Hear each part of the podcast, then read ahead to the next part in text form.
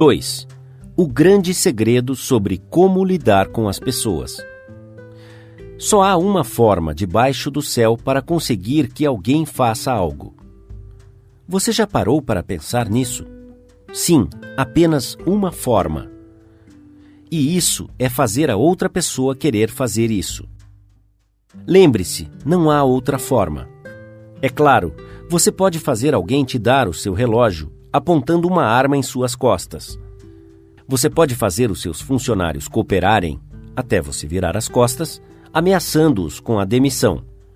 Você pode fazer uma criança te obedecer com uma cinta ou uma ameaça. Mas esses métodos cruéis têm repercussões profundamente indesejadas. A única forma de eu conseguir com que você faça algo é dando a você o que você quer. O que é que você quer?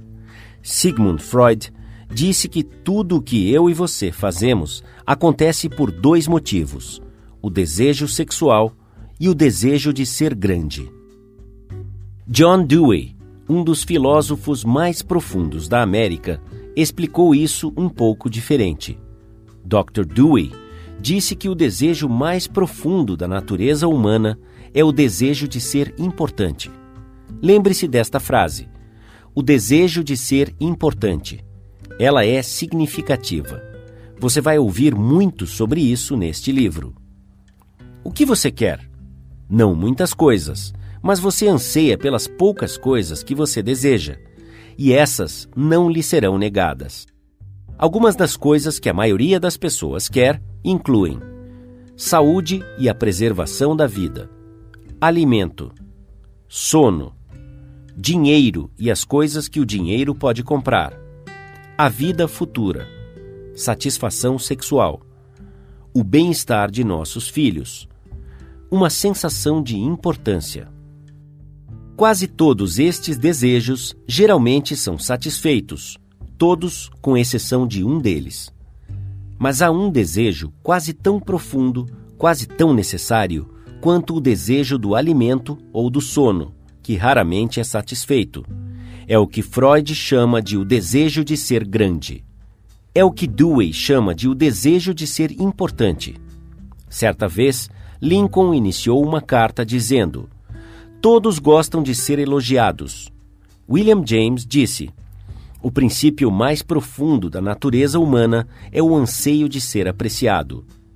Veja bem, ele não falou do desejo, vontade ou aspiração de ser apreciado. Ele falou o anseio de ser apreciado. Aqui está uma fome humana persistente e resoluta, e o indivíduo que genuinamente satisfaz esse coração faminto terá as pessoas na palma de sua mão, e até o subordinado sentirá a sua falta quando ele morrer. O desejo de se sentir importante é uma das principais diferenças que distinguem os humanos dos animais. Para ilustrar isto, quando fui um menino fazendeiro na região de Missouri, o meu pai criava porcos de pura raça de Rock Jersey e gado de pedigree de focinho branco. Nós participávamos de feiras e exposições de criadores, expondo nossos porcos e gado de focinho branco em todo o centro-oeste. Muitas vezes nós ganhávamos prêmios de primeiro lugar. O meu pai prendia as fitas azuis de campeão em um pedaço de musselina branca, e quando os amigos ou convidados vinham à nossa casa, ele pegava o pedaço de musselina. Ele segurava em uma extremidade e eu na outra, enquanto ele exibia as fitas azuis. Os porcos não se importavam com as fitas que ganhavam, mas o meu pai sim. Esses prêmios davam-lhe um sentimento de muita importância. Se os nossos antepassados não tivessem esse desejo vivo de se sentirem importantes, a civilização teria sido impossível. Sem ele, seríamos praticamente como os animais. Foi esse desejo de se sentir importante que levou um assistente de mercado, pobre e sem instrução, a estudar alguns livros de direito que encontrara no fundo de um baú de objetos descartados que ele havia comprado por 50 centavos de dólar. Eu acho que você já ouviu falar desse assistente de mercado. O seu nome era Lincoln. Foi esse desejo de se sentir importante que inspirou Charles Dickens a escrever os seus romances imortais. Esse desejo inspirou Sir Christopher Wren a gravar as suas sinfonias em pedra. Esse desejo fez Rockefeller juntar milhões de dólares que ele nunca gastou. E esse mesmo desejo faz com que a família mais rica de sua cidade construa uma casa muito maior do que ela precisa.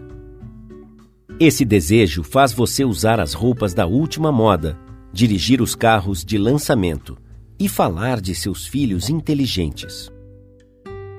É esse desejo que leva muitos rapazes e moças a participar de gangues e de atividades criminosas. A média dos jovens criminosos, de acordo com E.P. Mulrooney, antigo comissário da polícia de Nova York, está cheia de ego e o seu primeiro pedido após serem presos é que os jornais sensacionalistas os façam de heróis. A sensação desagradável de cumprir a sentença na prisão parece remota, contanto que possam sentir-se orgulhosos do fato de que estão aparecendo no espaço ao lado de fotos de desportistas famosos, astros de cinema, artistas de televisão e políticos. Se você me contar o que faz você se sentir importante, eu te direi quem você é. Isso é o que determina o seu caráter. Essa é a coisa mais significativa sobre você. Por exemplo, John D. Rockefeller se sentia importante doando dinheiro para erigir um hospital moderno em Pequim, na China, para tratar de milhões de pessoas carentes que ele nunca havia visto e nem iria ver. Dillinger, por outro lado, se sentia importante sendo um bandido, um assaltante de bancos e assassino. Quando os agentes do FBI estavam atrás dele, ele entrou correndo numa casa de fazenda em Minnesota e disse: Eu sou Dillinger. Ele era orgulhoso do fato de ser o inimigo público número um. Não vou te machucar, mas eu sou Dillinger, ele disse. Sim, e a única grande diferença entre Dillinger e Rockefeller é o modo com que eles satisfaziam esse desejo de se sentirem importantes. A história está cheia de exemplos engraçados de pessoas se esforçando para se sentirem importantes. Até George Washington queria ser chamado de Sua Majestade, o presidente dos Estados Unidos. E Colombo pleiteou o título de Almirante do Oceano e vice-rei da Índia. Catarina, a Grande, recusou-se a abrir cartas que não estivessem endereçadas à Sua Majestade Imperial. E a senhora Lincoln, na Casa Branca, virou-se para a senhora Grant como uma tigresa e gritou: Como ousa se sentar na minha presença sem que eu tenha te convidado? Os nossos milionários ajudaram a financiar a expedição do almirante Byrd à Antártica em 1928, com o entendimento de que as grandes montanhas de gelo seriam batizadas com os seus nomes. E Victor Hugo aspirou a nada menos do que ter a cidade de Paris renomeada em sua honra. Até Shakespeare, o grande entre os poderosos, tentou aumentar o Fausto de seu nome, buscando um brasão para sua família. Às vezes, as pessoas se tornam inválidas para conquistar a solidariedade e atenção, para se sentirem importantes. Por exemplo, a senhora McKinley. Ela se sentia importante quando ela forçava o seu marido, o presidente dos Estados Unidos, a negligenciar assuntos importantes do Estado enquanto ele deitava na cama ao seu lado, abraçando-a e ninando-a para dormir. Ela alimentou o seu desejo persistente por atenção, insistindo que ele permanecesse ao seu lado, enquanto tratava os dentes e, certa vez, criou um caso quando ele a deixou no dentista sozinha para comparecer ao seu compromisso com John Hay, o seu secretário de Estado. Certo dia, a escritora Mary Roberts Reinhardt me contou sobre uma jovem brilhante e vigorosa que havia se tornado uma inválida para que se sentisse importante. Um dia, disse a senhora Reinhardt, esta senhora foi obrigada a enfrentar algo talvez a sua idade. Os anos solitários estavam se estendendo à sua frente e havia pouco que ela pudesse antecipar. Ela ficou acamada, e por dez anos a sua velha mãe subiu e desceu ao terceiro andar, carregando bandejas e cuidando dela. Então, um dia, a velha mãe, cansada de tanto trabalhar, deitou-se e faleceu. Por algumas semanas, a inválida ficou abandonada. Então, ela levantou-se, vestiu-se e voltou às suas atividades normais. Algumas autoridades declaram que as pessoas podem realmente ficar insanas para tentar encontrar no mundo de fantasia da insanidade o sentimento de importância que lhe foi negado no mundo duro da realidade. Há mais pacientes sofrendo de doenças mentais nos Estados Unidos do que todas as outras doenças combinadas. Qual é a causa dessa insanidade? Ninguém pode responder a pergunta tão abrangente, mas sabemos que certas doenças, como sífilis, atacam e destroem as células do cérebro e resultam na insanidade. De fato, cerca de metade de todas as doenças mentais podem ser atribuídas a causas físicas, como lesões cerebrais, álcool, toxinas e acidentes. Mas a outra metade, e esta é a parte triste da história, a outra metade das pessoas aparentemente não apresenta nenhuma deficiência orgânica em suas células cerebrais. Em exames post-mortem, quando os tecidos cerebrais são examinados sob microscópios da mais alta potência, esses tecidos se apresentam tão saudáveis quanto os seus e os meus. E as pessoas ficam loucas? Eu fiz essa pergunta ao médico responsável por um de nossos hospitais psiquiátricos mais importantes. Esse médico, que havia recebido as mais altas honras e os prêmios mais cobiçados pelo seu conhecimento nessa área, me disse francamente que ele não sabia por que as pessoas ficavam loucas. Ninguém sabe ao certo, mas ele disse que muitas pessoas que ficam loucas encontram na insanidade um sentimento de importância porque não conseguiram isso no mundo da realidade. Depois, ele me contou esta história. Tenho uma paciente agora cujo casamento foi uma tragédia. Ela queria amor, satisfação sexual, filhos e prestígio social, mas a vida destruiu todas as suas esperanças. O seu marido não a amava ele recusou-se até a comer com ela e a forçou a servir as refeições em seu quarto no andar de cima. Ela não teve filhos e nenhuma posição social. Ela ficou louca e, na sua imaginação, ela pediu o divórcio do marido e retomou o seu nome de solteira. Agora, ela acredita estar casada com um aristocrata britânico e insiste em ser chamada de Lady Smith. E quanto aos filhos, ela imagina que agora ela tem um novo filho a cada noite. Cada vez que vou visitá-la, ela me diz: Doutor, tive um filho ontem à noite. A vida acabou de vez com todos os seus barcos de sonhos, nas rochas ásperas da realidade. Mas nas ilhas ensolaradas e fantásticas da insanidade, todos os seus barcos à vela correm para o porto, com os ventos assobiando por entre os seus mastros. Trágico? Realmente eu não sei. O seu médico me disse: se eu pudesse esticar a mão e restaurar a sua sanidade mental, eu não o faria. Ela está mais feliz agora do jeito que está. Se algumas pessoas estão com tamanha fome por se sentirem importantes, ao ponto de ficarem loucas para consegui-lo, imagine que milagre você e eu conseguiremos dando às pessoas uma apreciação honesta deste lado da insanidade.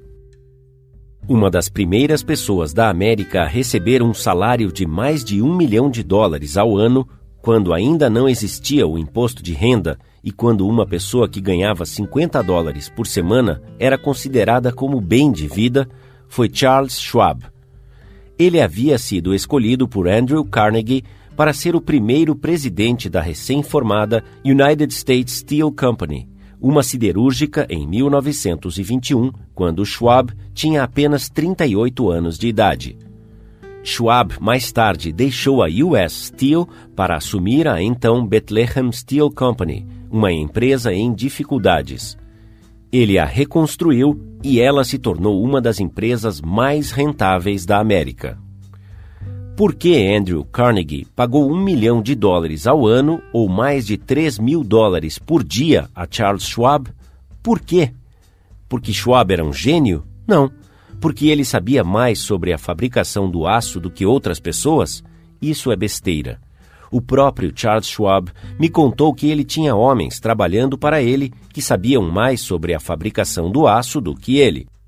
Schwab disse que ele recebeu esse salário principalmente por causa de sua capacidade de lidar com as pessoas. Perguntei-lhe como ele conseguia. Aqui está o seu segredo, escrito em suas próprias palavras.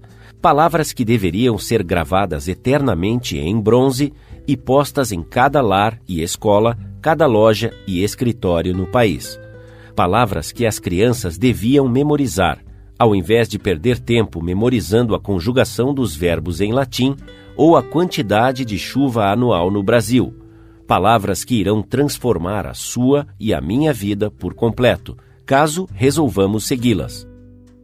Considero a minha capacidade de despertar o entusiasmo nas pessoas, disse Schwab, como o maior dom que tenho. E a melhor forma de desenvolver o melhor que há em alguma pessoa é a apreciação e a motivação. Não há nada que mais mate as ambições de uma pessoa como as críticas de seus superiores. Eu nunca critico ninguém. Eu acredito em dar incentivo à pessoa no trabalho. Então, fico ansioso por elogiar, mas tenho aversão por criticar. Se eu gosto de algo, sou sincero em minha aprovação e generoso em meus elogios. É isso que Schwab fazia. Mas o que é que a maioria das pessoas faz? exatamente o oposto. Se eles não gostam de algo, eles dão bronca nos subordinados. Se eles gostam, não dizem nada. Como diz um velho ditado: O mal que fiz uma vez, disso eles sempre falaram. Duas vezes fiz o bem, mas disso nunca falaram. Nas muitas viagens que fiz durante a minha vida, encontrei diversas pessoas e pessoas famosas em muitas partes do mundo, Schwab declarou, mas ainda não encontrei uma pessoa, seja qual for a sua situação ou posição dentro de uma empresa, que não tenha feito um trabalho excelente e que tenha se esforçado mais sob um espírito de aprovação do que teria feito sob um espírito de crítica. Isso, ele disse francamente, foi uma das razões principais para o sucesso fenomenal de Andrew Carnegie. Carnegie elogiava os seus associados publicamente, assim como ele fazia em particular. Carnegie queria elogiar os seus assistentes até em sua lápide. Ele escreveu um epitáfio para si mesmo que dizia: Aqui jaz um homem que sabia como ajuntar pessoas ao seu redor que eram mais inteligentes do que ele. A apreciação sincera era um dos segredos do primeiro sucesso de John D. Rockefeller em lidar com homens. Por exemplo, quando um de seus sócios, Edward T. Bedford, perdeu um milhão de dólares da empresa com uma péssima aquisição na América do Sul, John D. podia tê-lo criticado, mas ele sabia que Bedford havia feito o seu melhor, e o caso foi encerrado. Então, Rockefeller encontrou um motivo para elogiá-lo ele parabenizou Bedford porque ele havia conseguido economizar 60% do dinheiro que havia investido na compra. Isso é fantástico, disse Rockefeller. Nem sempre conseguimos fazer tão bem lá em cima. Eu tenho no meu arquivo uma história que eu sei que nunca aconteceu, mas que ilustra uma verdade, então vou repeti-la. De acordo com esta anedota, uma fazendeira, após um dia de muito trabalho, colocou na mesa diante de seus companheiros um monte de feno. E quando eles, indignados, perguntaram se ela tinha enlouquecido, ela respondeu: Por quê? Como é que vou saber se vocês percebem alguma coisa? Faz 20 anos que venho cozinhando para vocês e em todo esse tempo eu não ouvi ninguém dizer que não queria comer feno quando um estudo foi feito há alguns anos sobre esposas que fugiam de casa, quais os principais motivos que as faziam fugir? Foi a falta de reconhecimento. E aposto que se um estudo fosse feito sobre maridos que fogem de casa, o motivo seria o mesmo. Em geral, nos acostumamos tanto com as coisas que os nossos cônjuges fazem que nos esquecemos de dizer o quanto nós os apreciamos.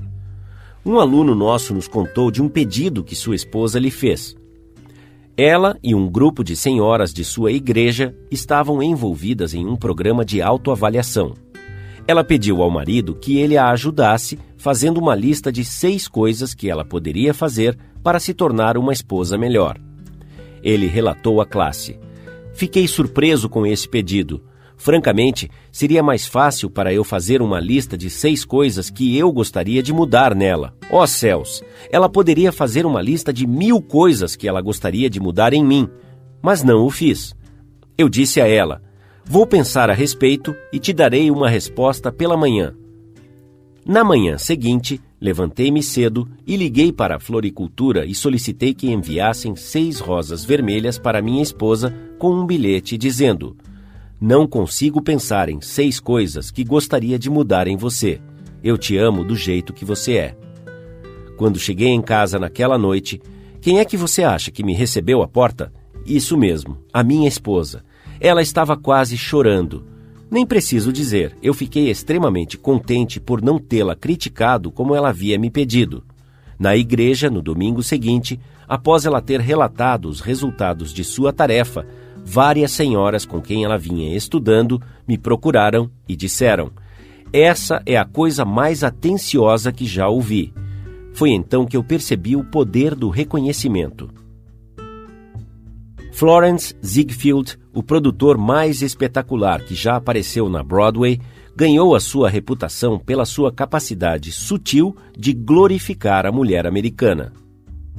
Vez após vez, ele tomava criaturas insignificantes que ninguém considerava e as transformava no palco em visões glamurosas de mistério e sedução. Sabendo o valor do reconhecimento e confiança, ele fazia as mulheres se sentirem lindas, apenas pelo seu poder, através de seus galanteios e consideração.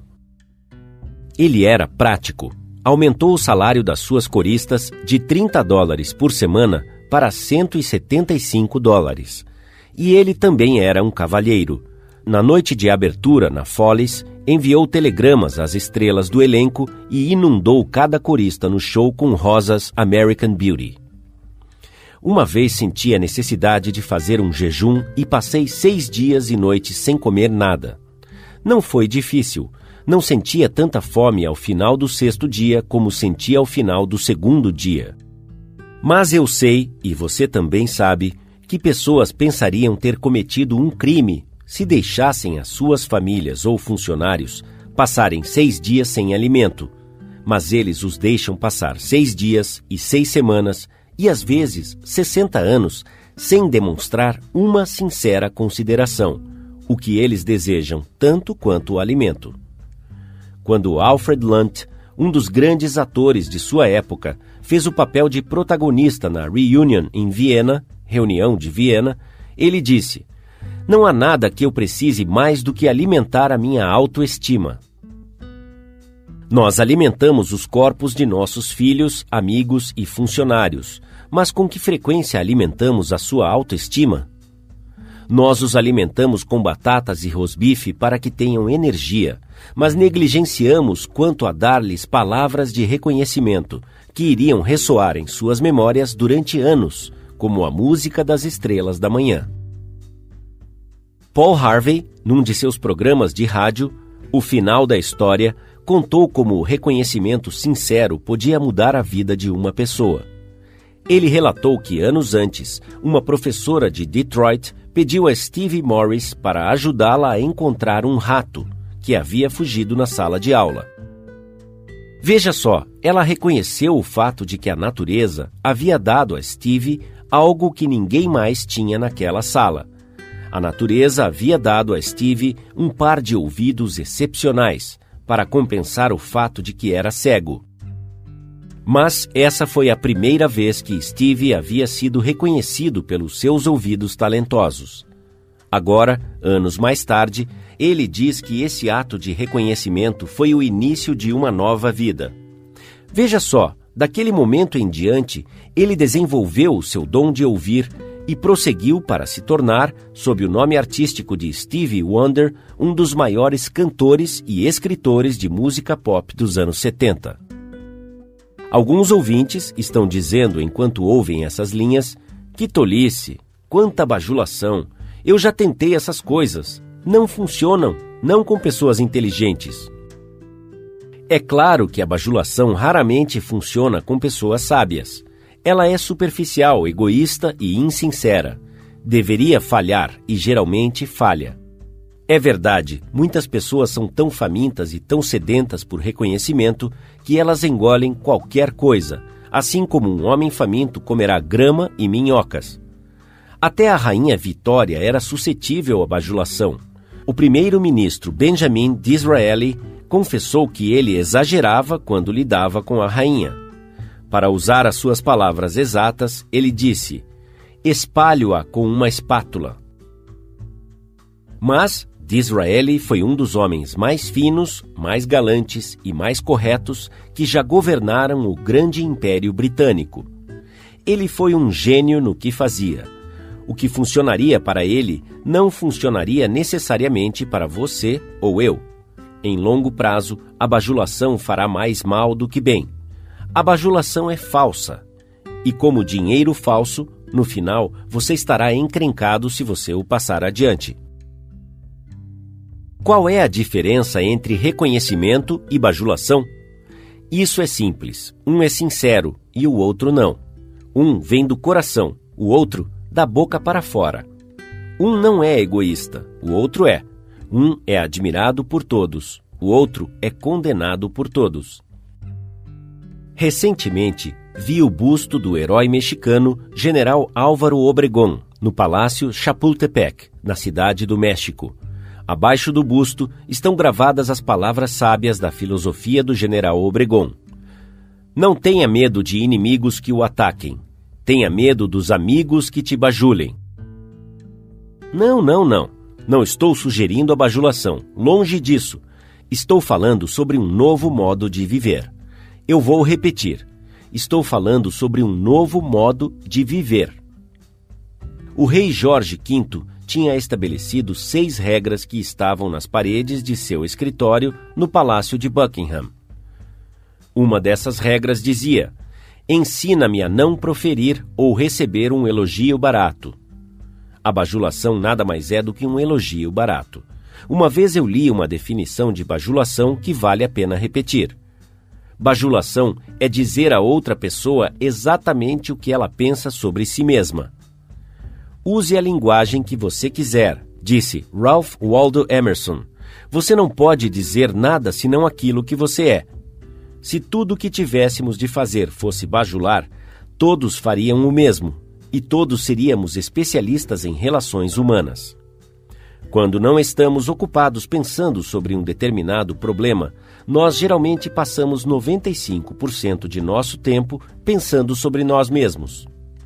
Agora, se pararmos de pensar em nós mesmos por um tempo e começarmos a pensar nos pontos positivos da outra pessoa, não vamos precisar usar a bajulação, tão barata e falsa que pode ser identificada mesmo antes de ser pronunciada.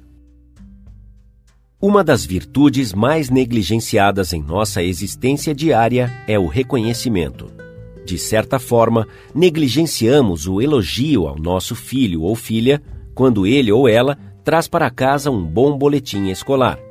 E falhamos em motivar os nossos filhos quando eles conseguem fazer o seu primeiro bolo ou construir uma casa de passarinho.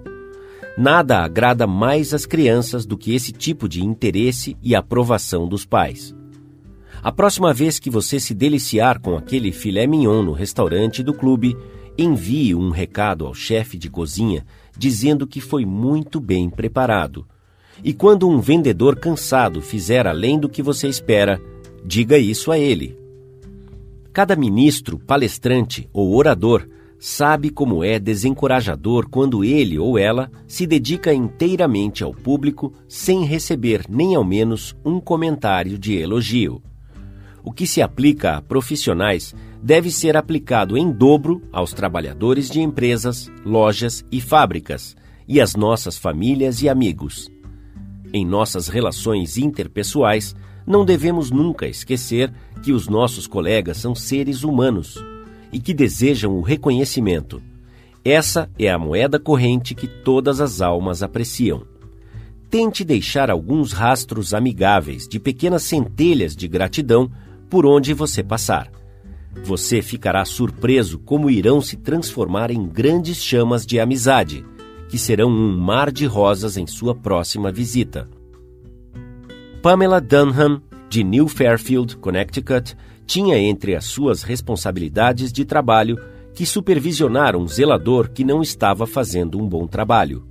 Os outros funcionários zombavam dele e jogavam lixo pelos corredores para mostrar o péssimo trabalho que estava realizando. Era tão ruim que o tempo de produtividade estava muito baixo na loja. Sem sucesso, a Pam tentou várias maneiras de motivar o zelador. Ela percebeu que de vez em quando ele trabalhava excepcionalmente bem. Ela fez questão de elogiá-lo na frente de todos os outros. A cada dia o seu trabalho ia melhorando, e em pouco tempo ele começou a fazer o seu trabalho eficientemente. Agora ele faz um trabalho excelente e as outras pessoas demonstram a sua apreciação e reconhecimento a apreciação honesta obteve resultados, onde a crítica e a ridicularização falharam. Magoar as pessoas não apenas não causa mudança nelas, mas não deveria acontecer. Há um velho ditado que recortei e colei no meu espelho onde posso ver todos os dias. Passarei por este caminho apenas uma vez. Portanto, qualquer bem ou gesto de bondade que eu possa fazer a algum ser humano, farei agora mesmo que eu não o adie ou o negligencie, porque não passarei mais por aqui. Emerson disse: Todo homem que eu encontro é superior a mim em alguma coisa, e nisso eu aprendo dele. Se isso foi verdade para Emerson, não seria mil vezes mais importante para você e eu? Vamos parar de pensar nas coisas que realizamos e naquilo que nós queremos. Vamos tentar descobrir os pontos fortes nas outras pessoas. Esqueça a bajulação. Demonstre uma apreciação honesta e sincera. Seja sincero em sua aprovação e generoso em seu elogio, e as pessoas irão apreciar as suas palavras, guardá-las e repeti-las por toda a sua vida. Repeti-las anos após, mesmo quando você já as tiver esquecido. Princípio 2. Demonstre uma apreciação honesta e sincera.